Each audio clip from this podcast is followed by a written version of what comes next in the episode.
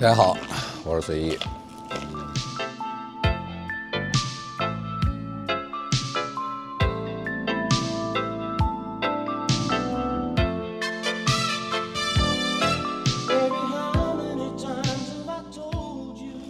这期播客播 quiz 可能跟之前的都不太一样，因为只有我一个人，所以说有人想在春节之前，在某一个比较大的一个时间节点之前，就跟自己散个步。但是我现在所处的地方在杭州西湖，所以说我到底是 walk with 随意还是 walk with 西湖，就是这个标题我也没有想好，但是也没有关系了。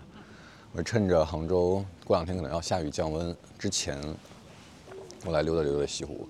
其实杭州这个城市，我最近2022年下半年在这个城市待了很久，然后有时候我也会跟大家吐槽，跟朋友吐槽，说这个城市，哎呀，好无聊啊，以及吃的也不好吃，对吧？虽然我对吃饭没有什么诉求，但是可能我在杭州的几个朋友，我天天看他们，可能就是在杭州溜达西湖、溜达断桥、爬爬山。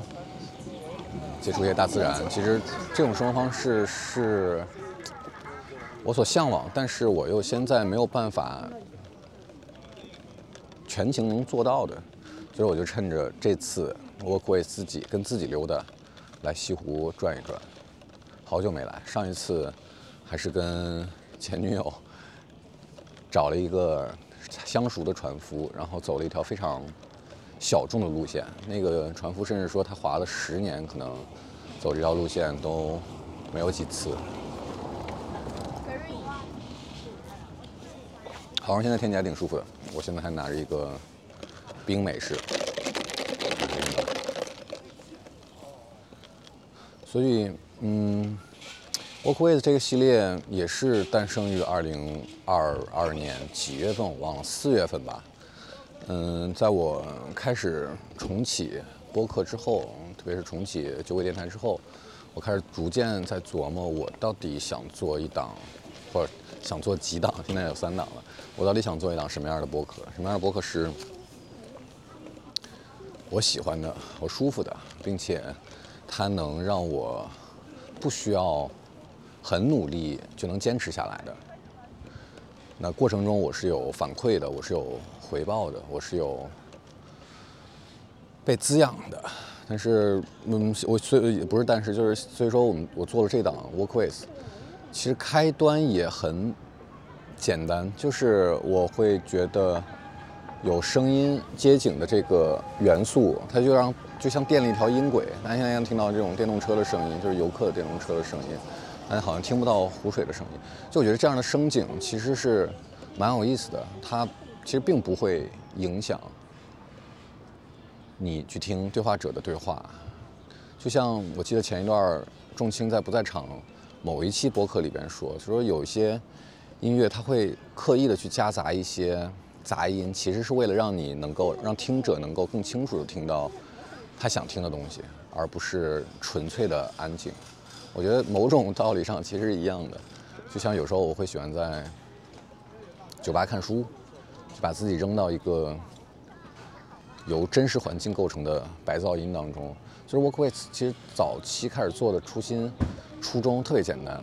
嗯，每一期我找一个我的朋友，确实我需要需要需要是我的朋友，需要认识，或者说我需要有一些起码的了解，因为它跟其他的播客不同。比如说九尾电台，我想到一个选题，我就可以去让朋友去帮我介绍适合这个选题的人，但是。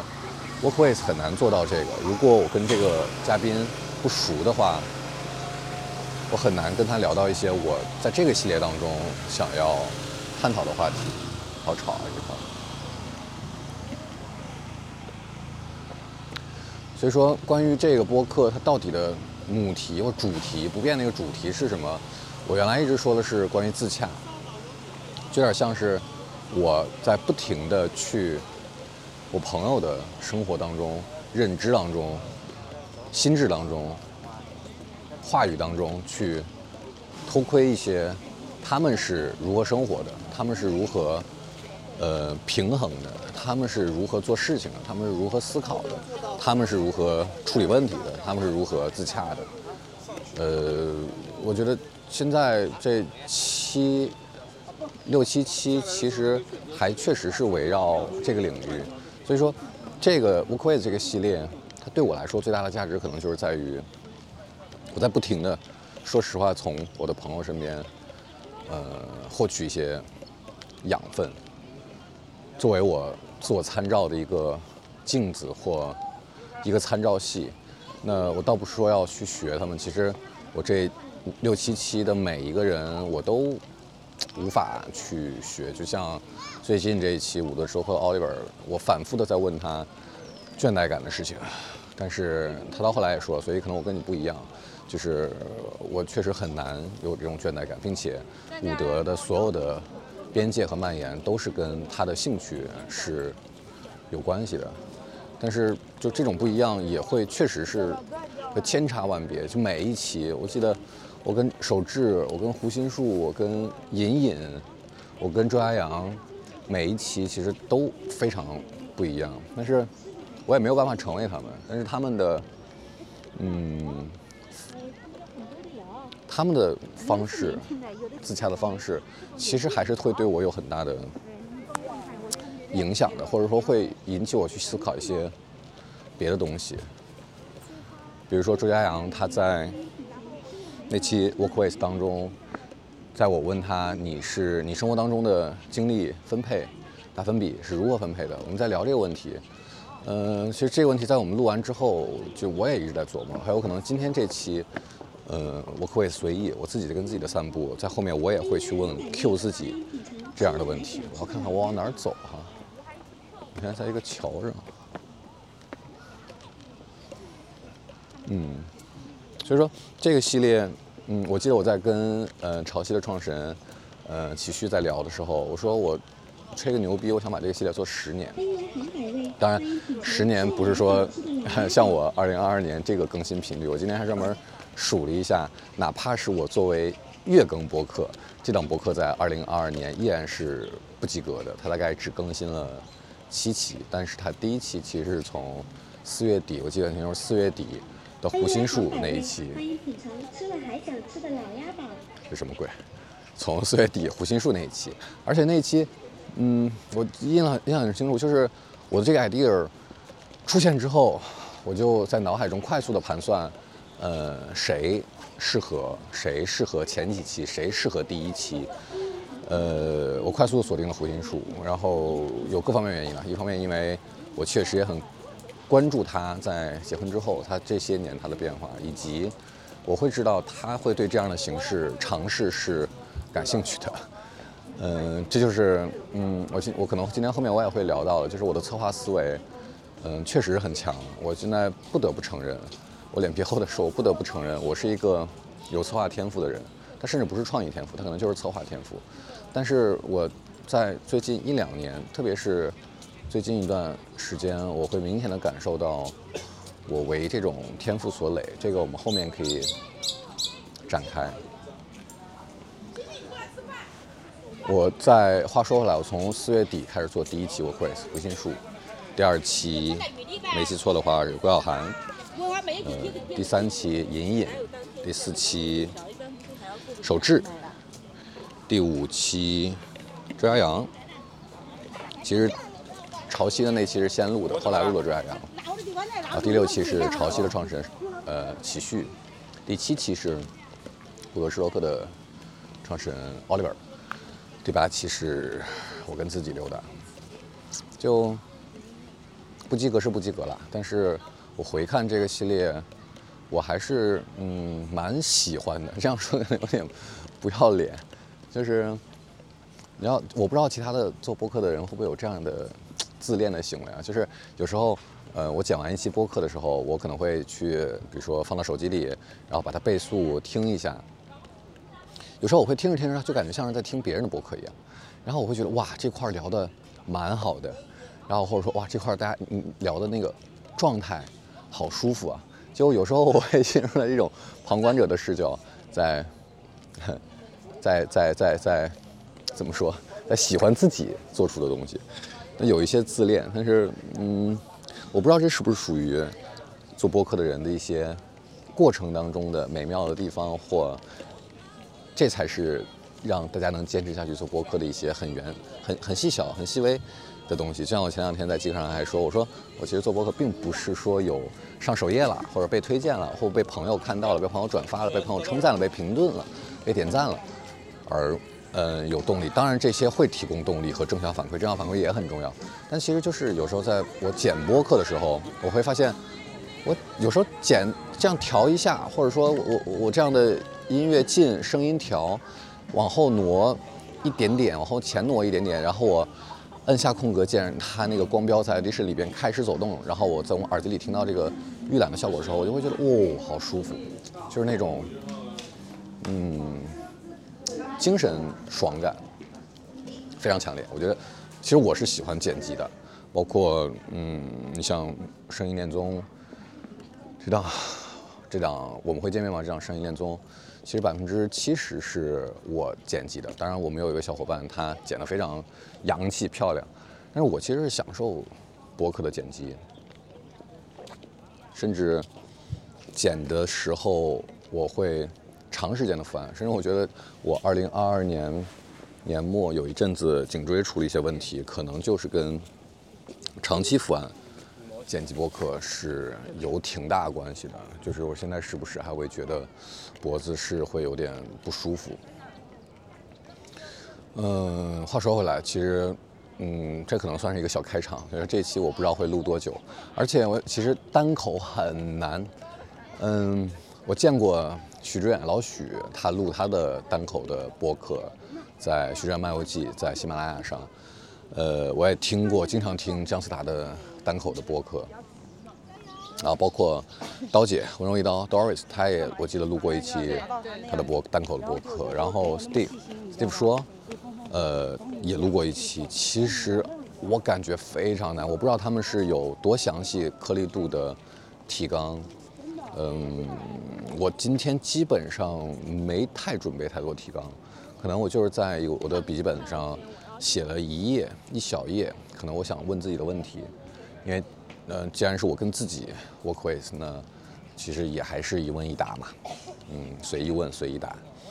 嗯，我见过老许的单口，呃，虽然以他的阅读量、他的知识储备量以及他的表达能力，他依然会每一期录的挺痛苦的。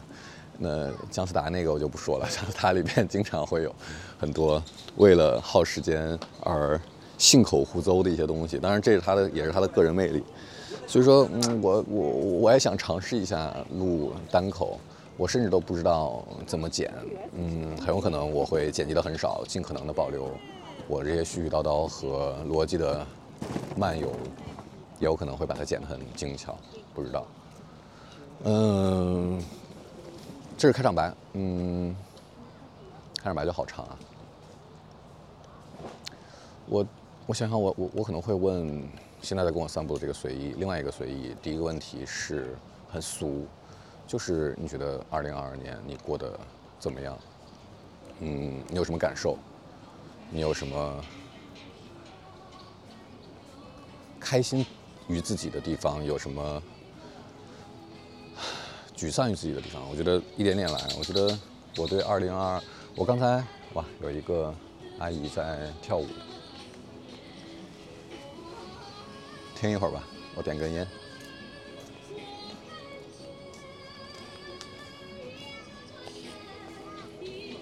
这时候的杭州还是很舒服的，虽然今天天有点阴。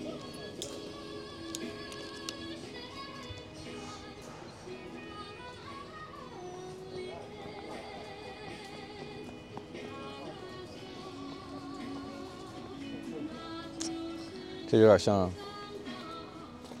刚才我说的，提到谁提到了爱好，啊，我是说和奥利尔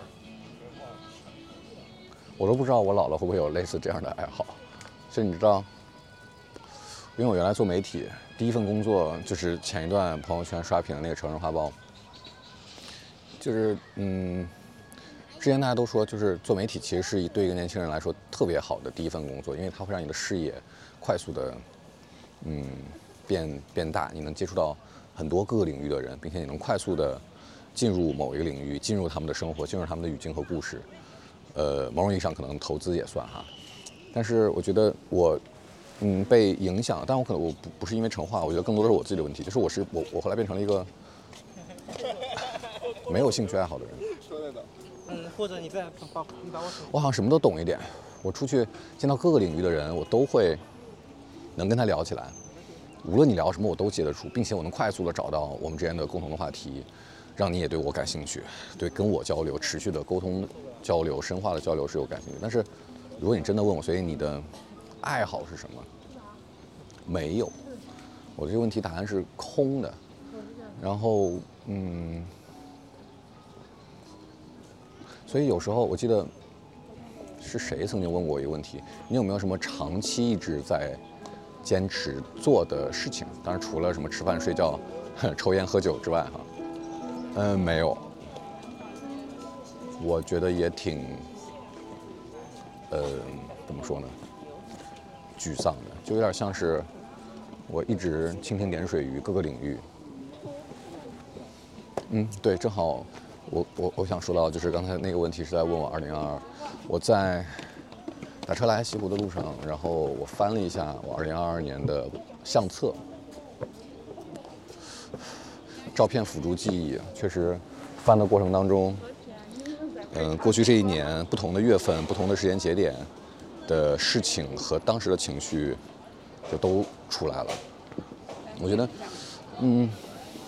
我好，就是这一年我过得特别胡逼，我玩了好多东西，我甚至在跨年的时候，我在北京没有回家嘛，在跨跨年的时候，我叫了一帮朋友，跨年的时候串店刷了，本来我的计划要刷十家酒吧，但最后刷到第五家还是第六家就刷不动了，然后已经过了零点了，已经到大年初一了，因为每一家老板都都想聊聊天，然后以及酒量确实到后面就不支了，然后我还玩了一些。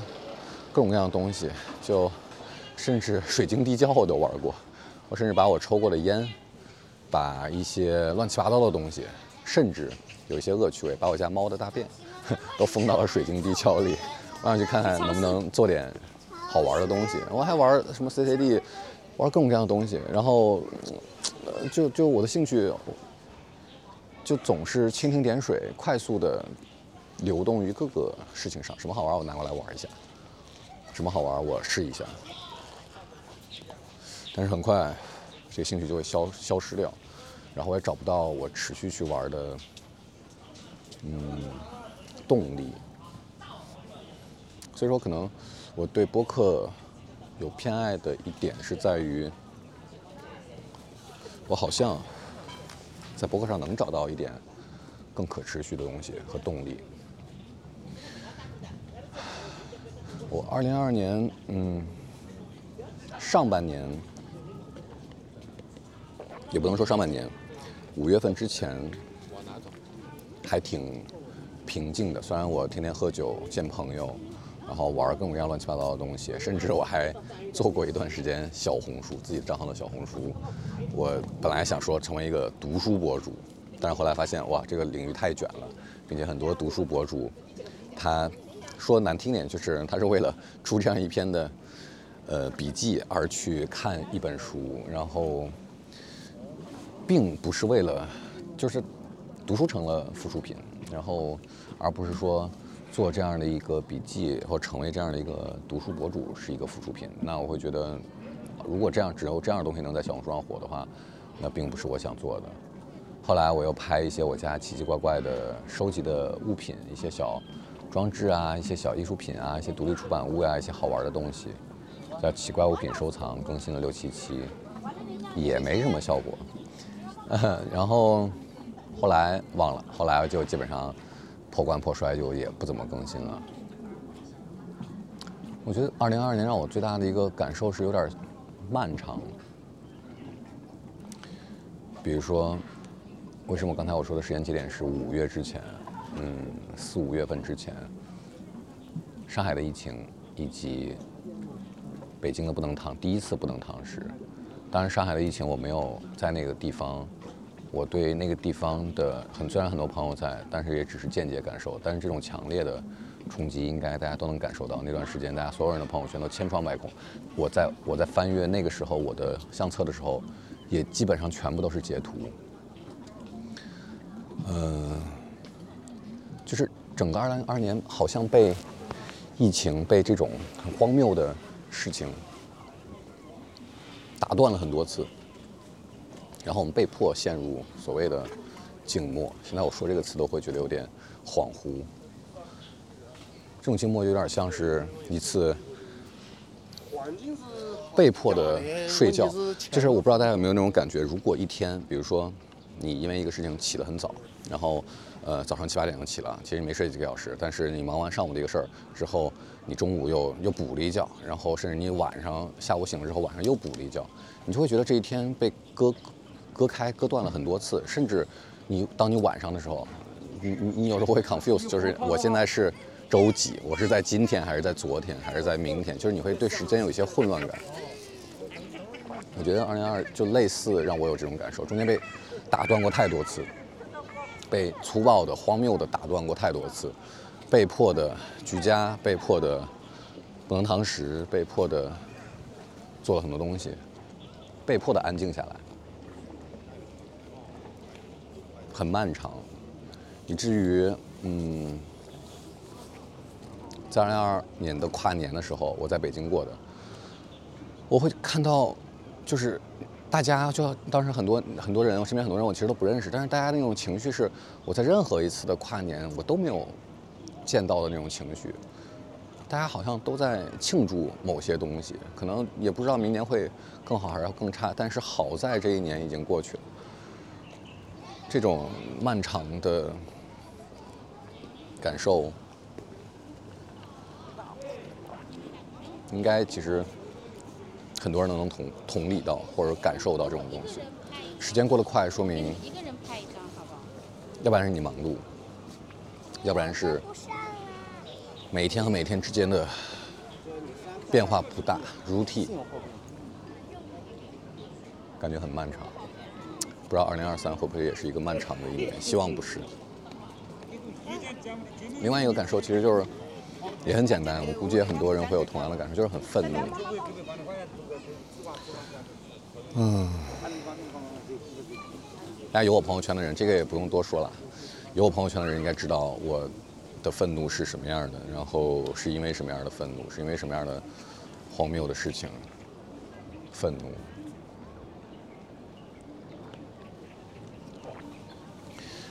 但是，这种情绪，当如果没有发生在你身上的时候，你这种愤怒其实很容易被遗忘。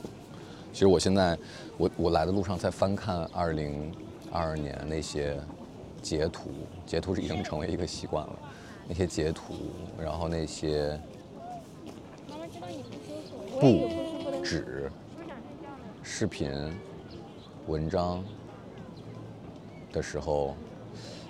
我居然都有一点恍如隔世，好像距离很远，但是就像当时刚放开的时候，有一朋友说，其实我们常态化核酸其实也没有多久，但是大家快速的就习惯了这样的事情，很愤怒，这个就不多说了。然后我刚才看了一眼笔记，嗯，二零二第第三个很强烈的感受，其实就是很疲惫。我好像在今年做了很多的事情，工作上就不多说了。在单向空间，这是我在单向的，到现在为止，我应该已经在单向了一年半时间了。当初许诺老许和余威，就我们 CEO，在单向我要待满三年，已经过半，然后也折腾出了一些东西，但是。我自己是很不满意的，和我最开始以为我在我来这个公司，我能为这个公司，或我能和这个公司一起创造出来的东西相比，寡淡了很多，虚了很多，嗯，好像对，单向是一单向占据了我在忙碌生活当中的很大的比重。但让我忙起来的，可能更多的还是我那些就是压抑不住的想去做一些七七八八的事情的念头，以及我巨强的策划及执行能力。我在这年把我最早最早的一个博客九尾电台给复苏了。那个播客我是启动在二零一九年，就是聊跟酒相关的事情，调酒师、打酒师、酒吧老板，各种各样的跟酒相关的人。嗯，但是因为我上一个创业项目二十九馆不做了之后，这个播客自然也就没有了我做下去的动力。在酒会电台复更没多久之后。我就快速的策划出、策划并执行出了 Work Quiz 就大家现在听的这个系列，以及声音恋综已经在脑子里开始酝酿。我记得声音恋综这个事情，就是这可能就是我做做事情的时候一些习惯，就这个想法可能在我脑子里会酝酿一段时间。洗澡的时候、睡不着的时候，甚至做梦的时候。甚至我在忙其他工作的时候，它好像就是放在我脑子里的一个，我辟出来了一小块空地，然后这块空地我在围这块空地的围挡上，我简单的写了一下这块空地可能是用什么做什么用途的，但我其实并不知道它未来要长成什么样子。然后呢，我就在空地的其他地方周边继续做我原来该做的事情，继在我的生活当中继续生活。但是当我的生活当中不停的有信息量输入、输出、输入、输出之后，嗯，这块空地在某一个瞬间就会突然的清晰起来。Workways 就是这样，我想清楚，到我开始，比如说筹备设备、找第一个嘉宾、开始录，大概就两天时间。声音恋综也是如此，呃，有这个想法，然后酝酿了一两天，我就跟我的搭档小林打了电话，大半夜，我说。林姐，我叫她林姐姐。那个，我有一个好玩的事情，我想跟你说。她已经完全习惯我这样的沟通方式。我们在搜密的时候就合作了很久，她也知道可能是什么样的东西。但是沟通出来了以后，我们在前期的策划花了很长时间，最终在六月十中，我记得是六月十五号上线。我操，我是不是要躲一躲这帮 大叔们？好吵啊！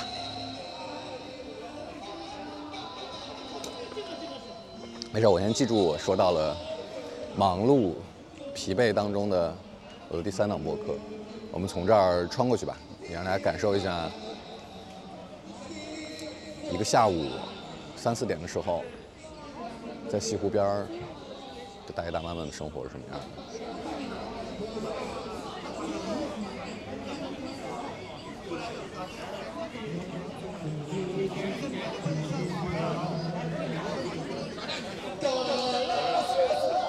感觉我这期都不用穿插一些音乐去做 break 了，就大家在这种，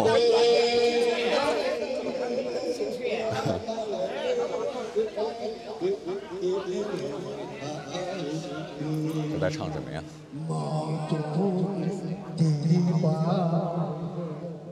哎呀，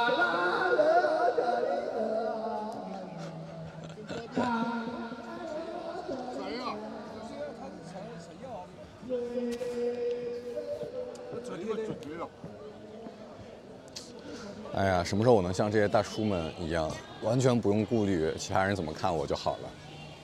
我比之前好一点，但是现在还没有完全做到。说回来，声音恋综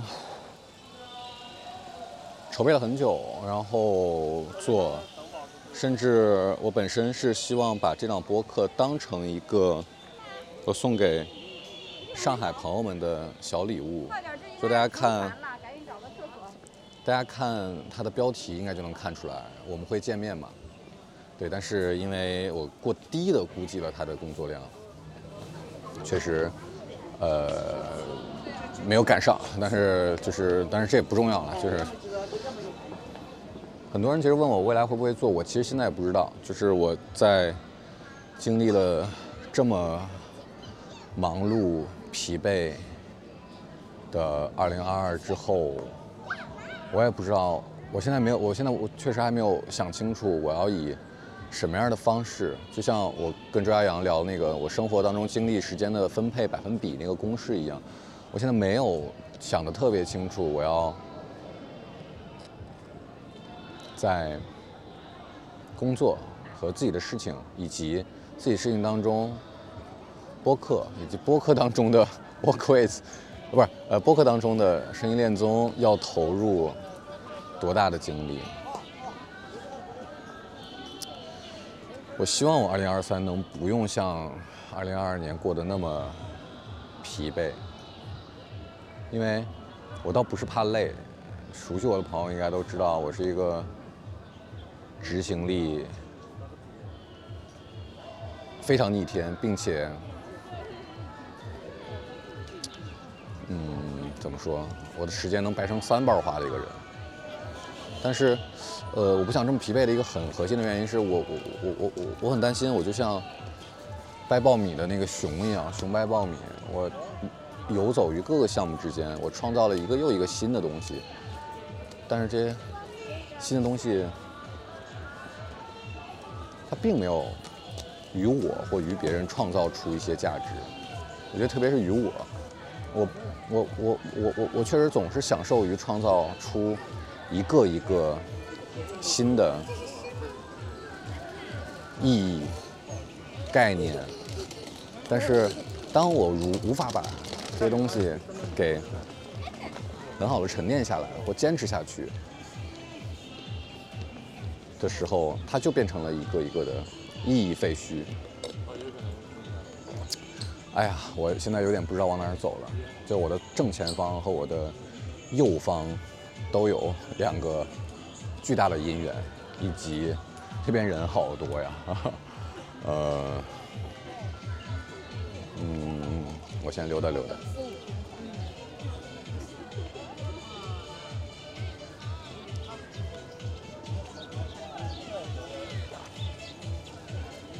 哇，这边感觉人越来越多。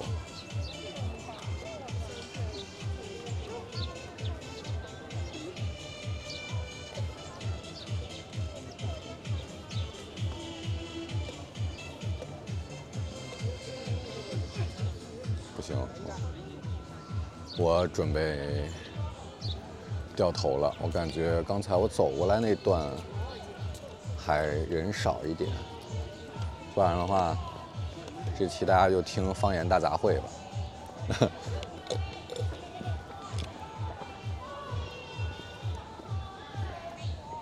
为什么这里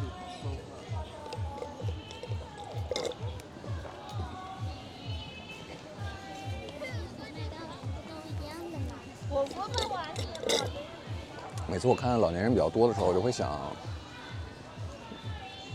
嗯，对我到这个年纪之后我在干嘛？当然前提是我能活到这个年纪。这个对我来说其实是个挺大的挑战。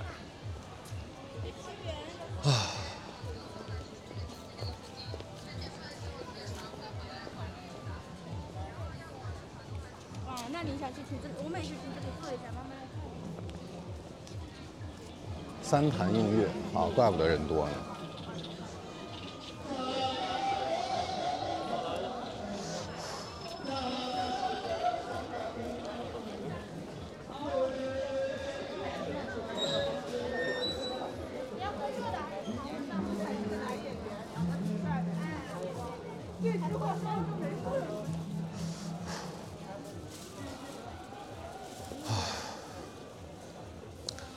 在西湖边，我想找个石凳，想找个座位坐下都好难啊，感觉跟高峰期地铁似的，那排队。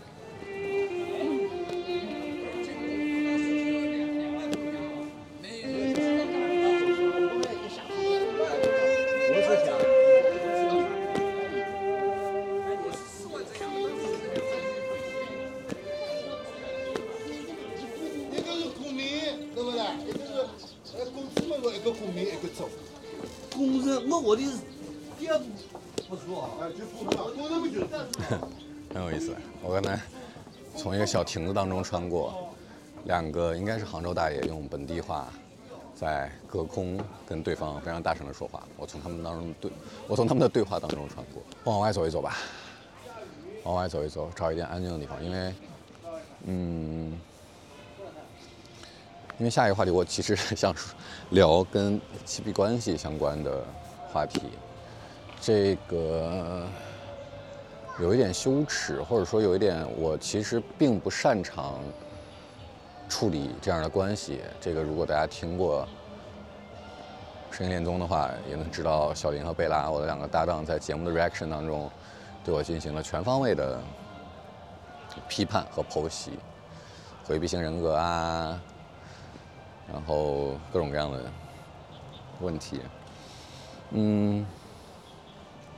我我我先讲我最近一个特别小，但是又让我印象很深刻的一种一个情绪，就是当我决定我跨年要回北京的时候，我那个时候已经大概三个半月没有回北京了。大家知道我在北京是，我去我 dating 我都不太会去朋友熟悉的酒吧的那种。哇，是不是要下雨了？哇，要下雨了，那要怎么办呢？我 dating 都不太会去朋友的酒吧，因为我很害怕碰到认识的人，看到我在，哎，所以又在跟不同的女生 dating。嗯，我认识太多朋友在北京，我三个半月没有回去，但是我当时非常沮丧的一点在于，我发现除了跟工作相关的事情之外，好像我并没有哪个人是。我特别想见的，也并没有哪个人是特别想见我的。我，我，我，我那个时候就感觉，我，你说北京是我常住的城市吗？还是我，我，我，我不知道。我甚至在回北京的时候，我有非常强烈的游客感或过路感。我。跟朋友讲过一个很好玩的事情，我坐飞机下来之后，我说我打坐地铁回去吧。然后因为北新桥地铁站新修了一个机场快轨，我可以直接坐到我家门口。当我上地铁电梯准备出来的时候，我手机都举起来了，我想拍一下这个我好久三个多月没有回来的这个熟悉的雍和宫和北新桥这个路口。但我出来之后发现我自己。下错站了，我居然在东直门地铁站下来了，我非常，我自己都把自己气笑了。然后我就拖着行李，背着行李，走了两公里，走回了家。然后路上发现，比如说簋街上我常去的一些餐厅，比如说胡小胖，呃，很多餐厅都关门了，倒闭了，还是挺感慨的。这种过客感就是来自于我可能长期在北京时候，我也不会有这种感觉。我每天会见很多的人，男男女女，有的是朋友，有的是老朋友，有的是新朋友，有的是各种工作或其他机缘认识的。但是当我三离开了三个半月，我再回去的时候，嗯，我不知道想见谁，没有这样的一个人，我。这这这这个这个这个角色是空缺的，就他为什么像过过路感？就是我在这三个月，就是二零二二年年底的三四个月当中，从九月中开始，我去了无数个城市，大概飞我都飞了小二十次。我去到一个城市，肯定是要有要做的事情，然后我我我并不会因为我在这个城市没有一个很好的朋友，或者说很想见的人。而沮丧，因为我的目的很清楚，我就是为了去看一些地方，去完成一些工作。对，但是当我回北京，我并没有明确的事物要做、要处理。但是这个时候，没有那个想特别想见的人的空缺感，就被无限的放大，放了很大。然后我非常沮丧，以至于我在回北京前。一两天意识到这个问题的时候，我甚至都有点犹豫，我要不要回去？回去干嘛呢？回去凑热闹吗？回去是去找一些场景去刷自己的存在感吗？我不知道。但我还是回去了，然后，醉生梦死的几天，见了很多人，然后也说了很多话，但是好像见了越多人，说了越多话，那种空缺就会被放大的越厉害。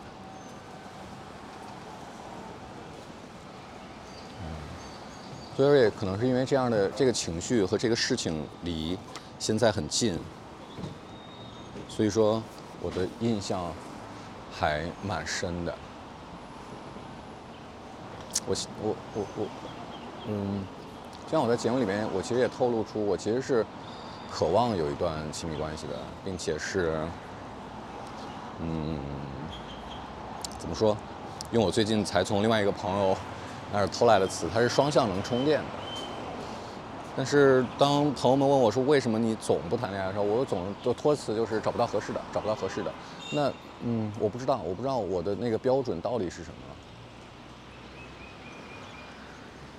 我承认，我过去几年有一段时间，我会被社交网络上一些女性的 形象所异化。就像当时是谁啊？脱口秀大会五，徐志胜不是，另外一个男生，他说的，他觉得看了那么多短视频之后，他就对他的伴侣的要求就无限高，什么都要有。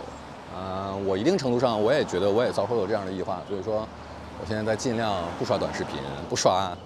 这些美女的视频跟 vlog whatever 这些所有东西，但是我依然觉得我对亲密关系的这个期待是自私的，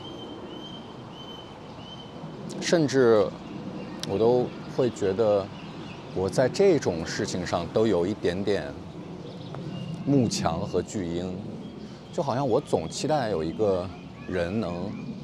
全盘的拖住我，拖住我所有情绪，然后我的所有的问题，并且能带给我一些视角，跟我有些讨论，以至于我能不拉不拉怎么样？所以说，嗯，活该我找不到合适的人，找不到谈不到女朋友，就是我的这种。诉求是非常自私和单向，但是我到底能给出什么样的东西？我好像很少去讨论，或者去思考，或者去反思。我这么擅长反思一个人，我在这样的事情上，我好像一直在回避。它有可能是一种自我保护，嗯，因为。这种赤裸裸的思考，特别是在亲密关系这这么私人、私密和赤裸的事情当中，反思是一件挺痛苦的事情。说实话。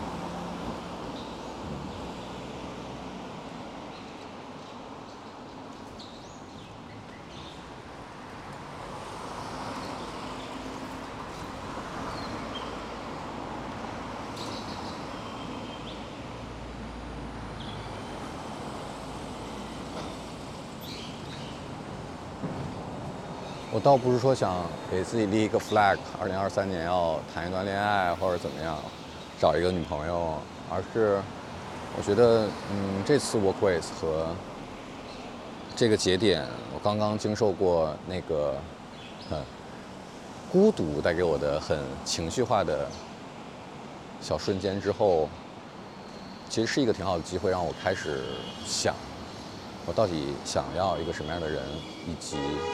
我到底能在亲密关系当中给予对方什么？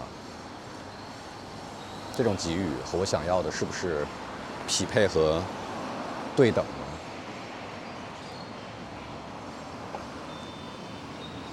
我太理性了，在这种事情上，哪怕在谈恋爱这种事情上都太理性了，甚至我过强的 策划思维。都会压抑不住的，有时候在这样的事情上体现出来。我甚至跟曾经好多年前，我跟一个我蛮有好感的女生，我们都当然可能是我看到了妹妹合同和他老婆的契约制婚姻，我说我们是不是可以谈一段契约制的亲密关系，类似三个月一签，我们中间有一些承诺和。责任，但是也相应的享有一些权利，拒绝的权利或 whatever 其他方面的权利。我现在想想就还挺可笑的，嗯，过于理性。这个我在我做的不光是在亲密关系当中，我如果反套在我在其他事情上，我觉得也会有这样的问题：过于理性，过于冷静，过于把自己包裹在一个。看似对人、对事、对己真诚的壳当中，它有点像是一个透明的壳。很多人都觉得我很真诚，嗯，我非常的坦诚，我非常对人非常的 nice。我也会指出我看到的问题，我也会跟人争执。但是在另外一个意义上来说，它依然是一个。我营造出来的透明的泡泡，我依然是包裹在这个泡泡之中的。那如果我一直在这个泡泡当中，确实我没有办法很好的进入一段亲密关系。我很少失控，很少特别情绪化，很少发怒。很少跟人争吵，就害怕这些。但是，嗯，如果用 小林贝拉的话来说，我我我我从来不敢，或者从来不愿意把伤害自己这把刀亲手递给对方，而我可能 永远握着伤害对方那把刀。那这种不对等，确实是没有办法进入一段好的亲密关系的。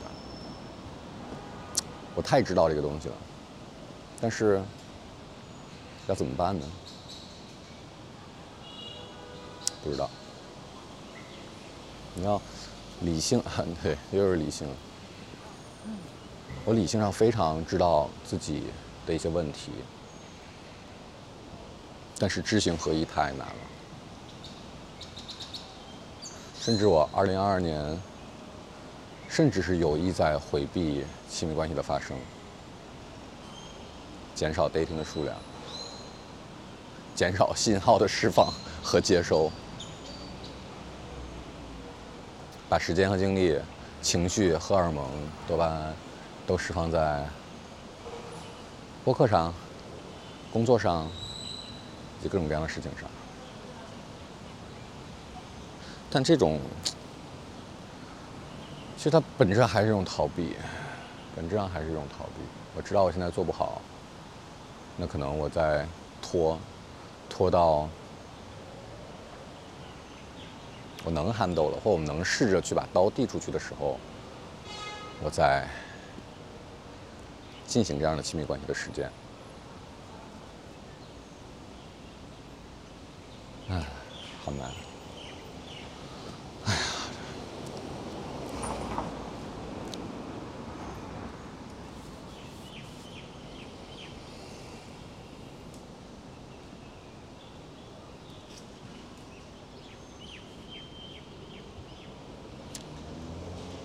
我在看我的提纲，这个话题，我觉得聊到这儿已经达到我在这么有羞耻感的自我暴露的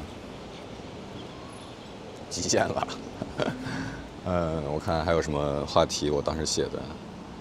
二零二二最让你自豪的事情是什么？我操，我怎么能写这么俗的提纲和问题？那最自豪的，嗯，做了几档我觉得还有点意思的播客吧。然后，并且我在这一年这么令人沮丧和愤怒的一年当中，我并没有躺平，我还是在想办法在折腾一些事情。当然，我每年可能都还是在处于这样的状态，我在折腾一些事情，我在 do something。但今年我觉得，嗯，如果真要夸一夸自己的话，我觉得在这样的情况下，我还做了，不能说做得很好，但是我还在做一些东西。我觉得我眼睛里还是有火的，还是有欲望的，没有躺平，并且闲下来依然是让我难受的。嗯，我觉得这个劲儿还是，我还是我，我还是那个，嗯，一直在折腾的那个人。当然有其代价，当然有其代价。那代价其实就是我的朋友圈签名。很早，我记得是应该是疫情前改叫做一个松弛的好人。其实最开始我记得是做一个好人，是因为我看了一个日剧，嗯，我都有点忘了那个日剧是什么了。但是日剧里边有一个老头儿，他对自己最大的要求就是做一个好人，不管是人前还是人看不见的地方，当时非常触动我，所以说我当时改叫做一个好人。但是可能就是二零一九，还还是到二零二零年疫情开始，我就越来越觉得松弛很重要，以至于我会在单向做了一个不慌系列嘛，嗯，不慌其实也提的是松弛，那这是我对自己的洞察或我对自己的观察，它延伸成了一些营销策划上的洞察，但是我觉得。确实，也可能就是我刚才说的那个，我眼睛里还是有火、有欲望的原因。我在2022年并没有做到真正的松弛，当然有进步。比如说，我在很多重大的事情上没有那么焦虑了。我不会因为，比如说下周我要提一个很重要的案，或者说我要录一个什么样的东西，我会害怕搞砸，或。害怕没有做到我想要的效果和程度而极度的焦虑。我现在有点 OK 啊，我觉得没有没有任何的问题，没有什么砸不砸的。我只要呃完成它，并且在我能力范围之内完成它，我就问问心无愧了。对结果、对好坏、对别人对我的评价，还是有一些。嗯，放松的趋势的，包括嗯，今年上半年我也尝试做了一些冥想，所以说会对潮汐啊，会对冥想啊，包括可能未来我也会尝试的瑜伽啊，会感兴趣一些。向内看，我觉得我今年可能是刚刚，二零二二年可能刚刚开了个头，但是确实并没有做到。真正的松弛，当然真正松弛不存在这个概念，所以说这有时候我从 work with 当中，我从我的 work with 嘉宾、我的朋友当中去选择，我会尽量选择一些，我觉得他们比我松弛，比我要放松，比我要平静，比我要想很多事情想得清楚的朋友来聊天。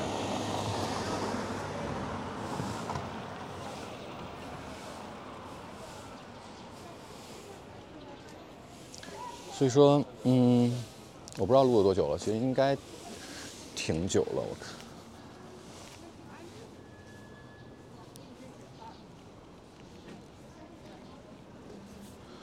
我希望二零二三我的精力分配回到这个我刚才前面说我没有想得很清楚的一个问题上，我都甚至有点忘了我跟赵海洋怎么说的。然后我记得是，啊，呃，工作。是六七十，朋友二三十，留给自己的时间，亲密关系不拉不拉，反正最后加加总总肯定是超了一百了。当然，这个我觉得我现在的答案可能也是会超一百，因为我就是一个 习惯性满负荷的人，并且我觉得我现在改不掉这个东西，没有办法做到完全的松弛，那我就先接受它，对吧？那我会觉得，二零二三，我觉得我在工作以及不管是。呃，全职的工作还是我自己的一些事情，在所谓 do something 上，我真的甚至我会把这两个事情看成一个，我并没有认为，呃，我在工作上就是打一份工，我可能还是会放百分之六七十左右。当然，我会觉得，我今年希望给在亲密关系上留出一些时间，百分之十、百分之十五、百分之二十。那剩下的呢？我是留给自己，还是留给朋友，还是留给家人？不知道。我觉得我今年还肯定还是以我这样性格，我还是会超过百分之百的。但我希望我二零二三年我能对自己的关注，我能说关注吧，我找不到其实更合适的词，关注更多一点。我的时间到底花哪儿了？我的钱到底花哪儿了？我的情绪到底花在哪儿了？我的精力花在哪儿了？精力和脑力花在哪儿了？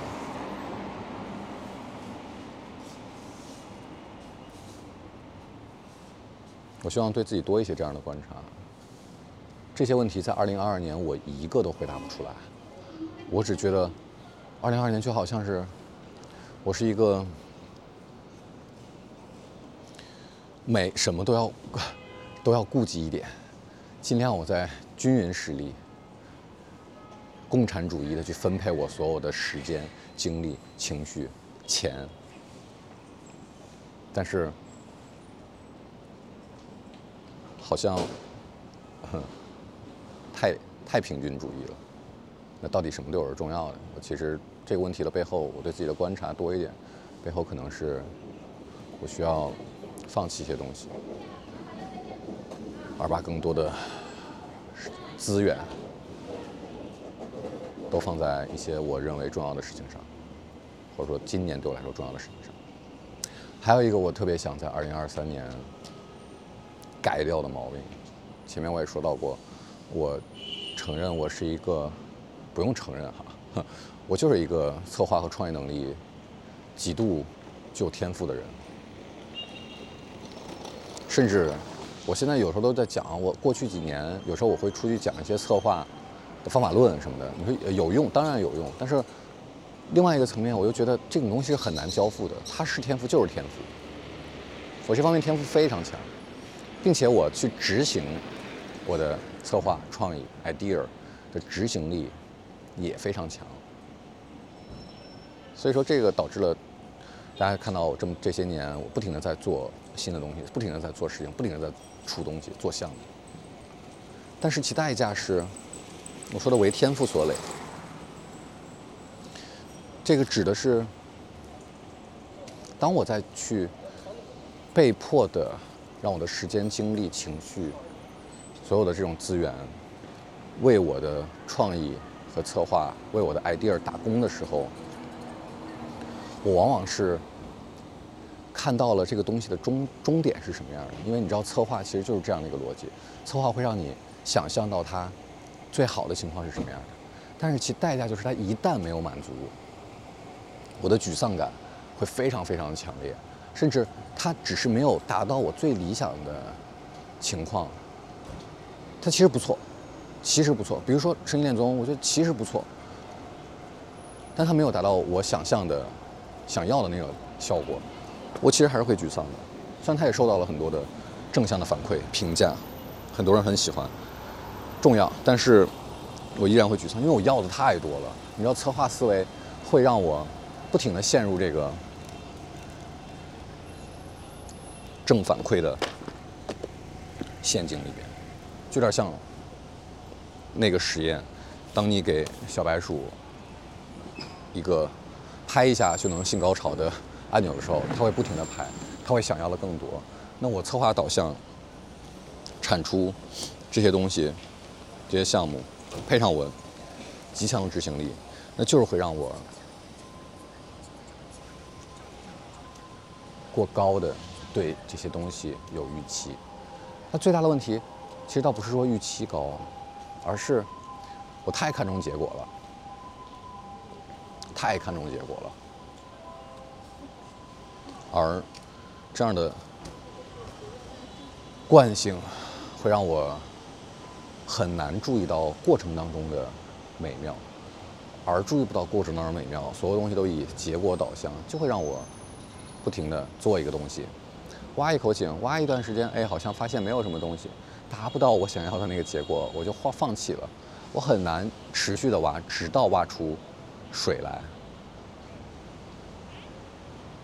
这我最近跟很多朋友聊，正式聊、录播客、私下闲聊，我非常对自己不满意的事情，就我没有在某一个领域长期的深耕经营，去做一些难的事情，做一些在短期难的事情。但是在长期来说，可能更对的事情。我希我我我我希望我二零二三能拥有一种搬掉我这种、禁掉我这种小聪明的能力，或者说，倒不用说这么绝对，我禁掉这种能力，而是我知道我什么时候要动用，而什么时候我是能控制住不去动用这种小聪明。因为这种糖，我当然知道它好吃，然后我也很难忍住不去把它吃下去。但是问题是，吃下去的代价，我已经感受过无数次了。我不知道我今年能不能做到这个东西，去 ban 掉一些东西，去选择一些难一点的事情，去想办法在过程当中找到愉悦感和反馈，正向的反馈和坚持下来的动力，而不仅仅把眼光只盯在结果上。很鸡汤哈，但是对我来说很疼。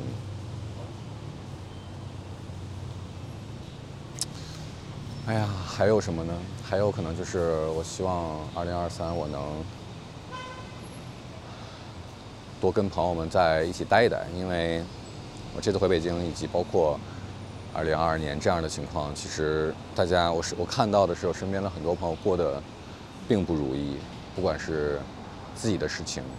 还是家里的事情，不管是天灾还是人祸，不管是可抗力造成的还是不可抗力造成的，嗯，还这个还挺让我沮丧的，或者说挺让我难受的、难过的。嗯，希望能跟一些老朋友多待一待，或者说重新认识一些老朋友，以及认识一些新朋友。